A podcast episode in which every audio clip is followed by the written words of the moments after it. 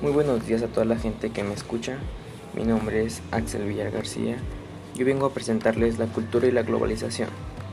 La globalización es un proceso económico, tecnológico, político, social y cultural a escala mundial que consiste en la creciente comunicación e interdependencia entre los distintos países del mundo, uniendo sus mercados sociales a través de una serie de transformaciones sociales y políticas que les brinda un carácter global.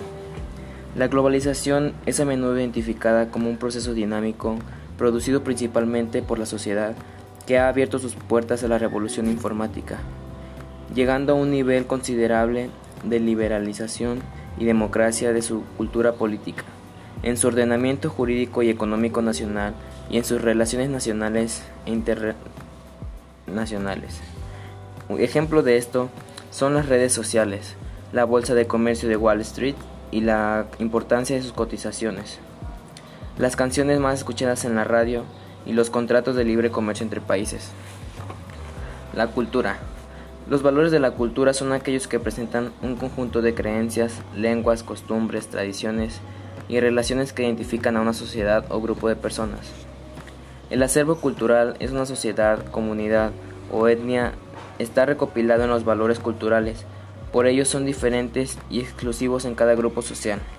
Asimismo, los valores culturales posibilitan establecer la identidad cultural de las personas, sus hábitos, actitudes y características sociales. Por esta razón, los valores culturales se pueden diferenciar entre las diversas comunidades, más allá de que exista una serie de valores humanos y sociales compartidos.